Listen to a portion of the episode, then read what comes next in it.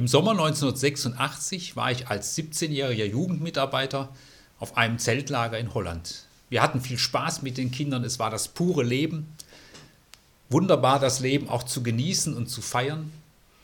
Da bekam ich ein Telegramm, auf dem der eine Satz stand, dass mein Bruder, 19 Jahre, mit dem Motorrad tödlich verunglückt ist. Gerade war da noch der Spaß mit den Kindern, nun plötzlich ein Abgrund, etwas Unfassbares. Natürlich war mir klar, dass es viel Leid auf der Welt gibt, aber jetzt wurde es persönlich. Ich und wir als Familie wurden in etwas hineingenötigt, das wir uns nicht ausgesucht hatten dieser Umgang mit ganz persönlichem Verlust und Trauer. Und ich wurde genötigt, mich intensiv mit meinem Glauben auseinanderzusetzen. Und mit der Frage, die zur schwierigsten und auch bedrängendsten Frage im Glauben gehört, wie ist es mit Gott und dem Leid?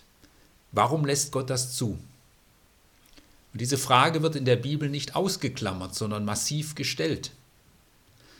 Und ich werde diese Frage auch nicht beantworten, aber ich möchte etwas sensibilisieren für das, was tragen kann und das, was nicht trägt. Klage ist erlaubt. In anderen Gesellschaften ist es normal, dass bei etwas Schlimmem lautstark geklagt wird. Wir leben in einer Gesellschaft, die eher zum schnellen Funktionieren neigt. Und hast du es schon verarbeitet? Bist du schon drüber hinweg? Geht's wieder? Natürlich ist Trauer auch Arbeit. Und natürlich ist es wichtig, wieder ins Leben zurückzufinden. Aber zunächst ist da Fassungslosigkeit, in vielen Fällen auch Verzweiflung. Ich sehe in der Bibel, dass die Klage, auch die Klage vor Gott und an Gott, großen Raum einnimmt. In den Klagepsalmen wird zu Gott gerufen, geschrien, Herr, warum? Herr, wie lange noch? Im Buch Hiob in der Bibel wird erzählt, wie Hiob schlimmstes Leid erfährt. Da kommen drei Freunde zu ihm und schweigen erst einmal eine ganze Woche mit ihm. Sie sind solidarisch in seiner Klage. Auch Jesus ruft am Kreuz, Warum, Herr, hast du mich verlassen? Er erlebt einen Moment der Sinnlosigkeit und Verlassenheit. Für mich als Jugendlicher war es damals schwierig, Klage und Trauer auszudrücken. Ich konnte erst Jahre später über den Verlust meines Bruders weinen. Das war nun so, aber gut war es nicht. Gut, wer die Trauer und auch die Tränen zulassen kann. Nun bin ich ein Mensch, der antworten will. Das ist sehr menschlich und gehört auch zu unserer Gesellschaft. Wir wollen antworten. Warum? Wer ist schuld? Wir leben in der Regel auch mit einer hohen Erwartung dass wir in unserer Welt der tausend Sicherheitsvorschriften und hohen medizinischen Standards gesund 80 oder älter werden. Und wenn es nicht so kommt, wollen wir antworten. Und ich will ein paar Antworten abklopfen auf ihre Tragfähigkeit. Ich will fragen, ob diese Antworten so ein Schlüssel sein können zu mehr Klarheit. Eine erste Antwort, die manchmal gegeben wird. Die Welt ist eben so, wie sie ist. Das Schicksal entscheidet. Es gibt Freude und Leid, Gesundheit und Krankheit, und wer im Straßenverkehr nicht aufpasst, der kommt zu Schaden. Das ist ja auch richtig. Ja, wer unachtsam über die Straße läuft, der kann zu Schaden kommen. Ja, mein Bruder hatte für eine Sekunde nicht aufgepasst. Ja, richtig. Aber für mich als jemand, der an Gott glaubt, der nach Gott fragt, reicht das nicht. Was soll das eigentlich sein, das Schicksal? Und die Frage bleibt ja, warum hat Gott ihn nicht bewahrt? Warum dieser Moment der Unaufmerksamkeit? Warum musste gerade in diesem Moment ein Lieferwagen an dieser Stelle entlangkommen?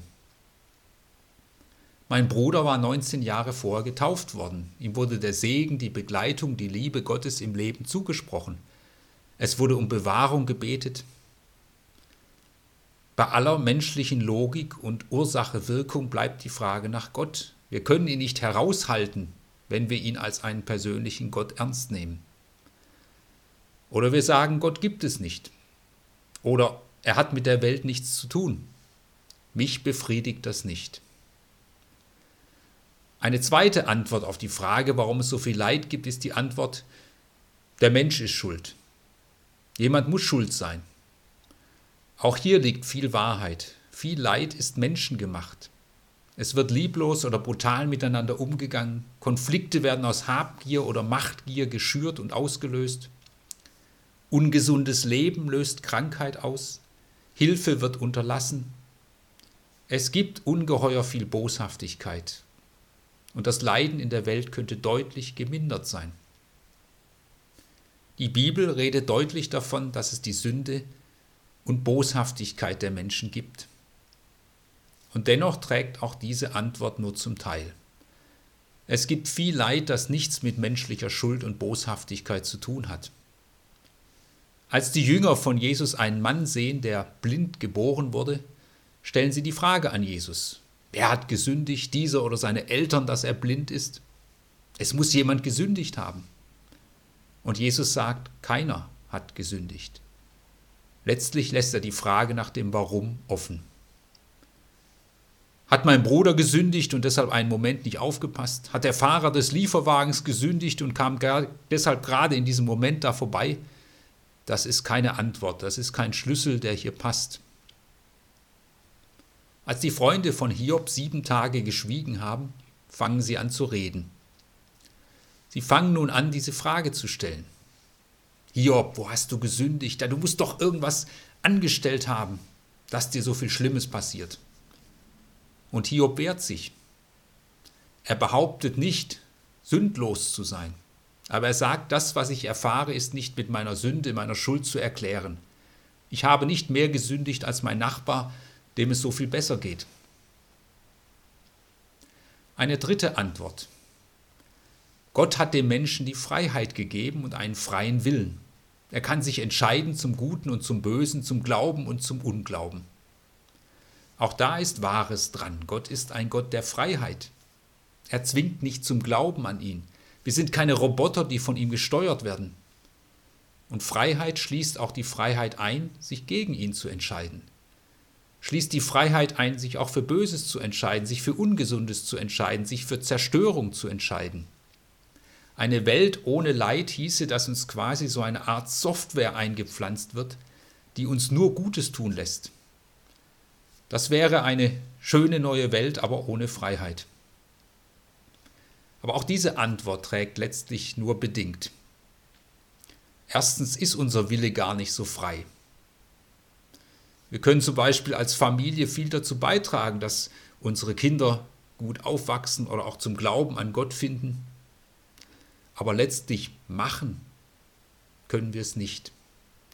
Und zweitens merken wir, wie sehr wir manchmal Getriebene sind. Wir sind nicht einfach Herr in unserem Lebenshaus. Viele Entscheidungen treffen wir gar nicht bewusst. Es spielt auch eine Rolle, wo wir herkommen und wie wir aufgewachsen sind. Was hilft mir die Antwort eines freien Willens beim Tod meines Bruders? Er wollte doch nicht. Er war einen Moment unaufmerksam. Eine weitere Antwort, die unter Glaubenden gegeben wird, der Teufel war's. Es gibt einen Gegenspieler Gottes, der für das Leid verantwortlich ist. Und damit ist Gott dann anscheinend aus dem Schneider. Es ist richtig, es gibt Böses in unserer Welt, das uns anspricht und lockt. Das Böse hat etwas Verlockendes, vor allem in Verbindung mit Macht und Geld.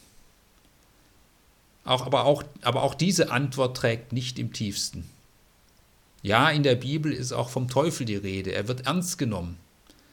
Und doch taucht das Wort Teufel, Satan in der Bibel nur an ganz wenigen Stellen auf. Und immer ist der Teufel auch klar Gott untergeordnet. Er hat nicht die gleiche Macht.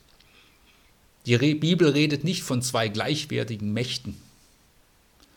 Hat jetzt also der Teufel gesiegt beim Unfall meines Bruders? Ist das eine hilfreiche Antwort? Ich, ich finde nicht. Und wenn, warum hat Gott ihn dann nicht gehindert? Noch eine Antwort, die immer wieder gegeben wird. Es muss einen versteckten Sinn geben. Frage nicht warum, sondern frage wozu. Das Leid ist dazu da, um uns Menschen zu erziehen. Und auch da steckt Wahres drin. Eine Krankheit kann ein Zeichen sein, in Zukunft gesünder zu leben. Oder ich kann sagen, das, was wir als Familie damals erfahren haben, hat uns mehr zusammengeschweißt. Es hat mich gelehrt, im Leben tiefer zu fragen, nicht so oberflächlich. Und immer wieder sagen Menschen, die Leiterfahrung hat uns reifer gemacht, Wir wissen jetzt mehr, auf was es ankommt im Leben. Wir schätzen den Wert des Lebens viel mehr. Ich kann andere jetzt besser verstehen und kann besser für andere da sein. Und ob es das höchste Ziel eines Lebens sein sollte, alle Probleme und alles Leid zu vermeiden, glaube ich nicht. Und doch auch diese Antwort trägt nicht in allem. Es gibt Leid, das einfach nur in Verzweiflung führt. Und es ist auch eine Antwort, die wir nur persönlich im Nachhinein für uns selber geben können. Ja, ich habe etwas aus dem Leid gelernt. Ich möchte vielleicht sogar die Erfahrung von Leid und Schwierigkeiten im Leben gar nicht missen. Aber es ist lieblos, vorschnell jemand im Leid zu sagen, es wird schon einen Sinn geben. Gott will dich damit erziehen, Gott will dir damit etwas sagen. Vielleicht ist es so. Aber diese Antwort kann ich nicht für jemand anderen geben. Im Leid bleibt vieles offen, auch mein Weg mit Gott. Und jemand sagt zu Hiob in seinem Leiden, sage Gott ab, verabschiede dich von deinem Glauben. Hiob folgt dieser Stimme nicht. Im Psalm 73 dagegen sagt der Betende, der Leid erfährt, dennoch, gerade dennoch bleibe ich an dir, Gott. Ein paar Antworten habe ich abgeklopft auf ihre Tragfähigkeit. Was bleibt nun? Die Freunde von Hiob geben ihm viele Antworten. Sie meinen es gut und in den Antworten steckt auch Wahres. Aber Hiob lehnt diese Antworten ab, zumindest für seine Situation. Und am Ende redet Gott und Gott gibt Hiob recht. Und er sagt zu Hiob, bitte für deine Freunde um Vergebung für ihre Antworten. Und die Antwort? Gott gibt keine Antwort. Und Hiob hält dennoch an Gott fest. Er hält an Gott fest, auch im Leiden. Es gibt keine klare Antwort, aber es gibt Hilfen. Wie schon gesagt, das Klagen ist erlaubt in aller Deutlichkeit. Wir können klagen, wir können vor Gott unser Herz ausschütten. Wir können beten um Bewahrung, um Heilung, um Trost. Und mir ist es wichtig, diese Beziehung auch in schwierigen Zeiten nicht abreißen zu lassen. Eine Hilfe ist auch die Gemeinschaft von Familie, Freunden, von Gemeinde, Solidarität, der Trost und Zuspruch von anderen, das Erleben von Lebensfreude. Eine Hilfe ist auch das Gebet füreinander. Eine Hilfe ist das Kommen von Jesus Christus. Gott kommt mit Jesus Christus in diese Welt hinein, geht hinein bis ins Leiden und Sterben. Für mich war es sehr eindrücklich, was ein Mann mit Namen Michael Stahl erzählt, der zu Gast bei einem unserer Männermontage war. Er kommt aus sehr ärmlichen Verhältnissen mit einer schweren Kindheit, einem Vater, der Alkoholiker war. Und er erzählt, wie er als Jugendlicher immer wieder in seinem Heimatort in die Kirche gegangen ist, sich dorthin gesetzt hat und auf den gekreuzigten Jesus Christus geschaut hat. Und da hat, da hat er gespürt, da ist jemand, der mich versteht.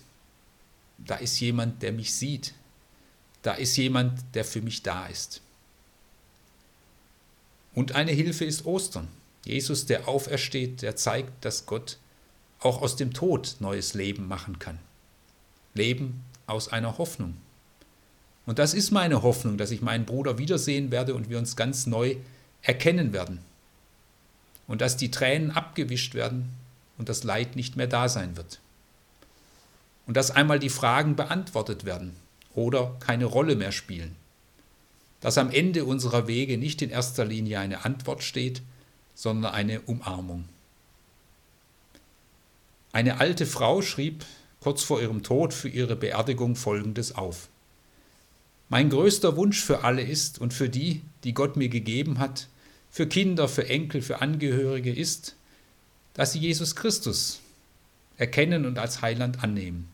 Ich möchte sie alle wiedersehen bei ihm.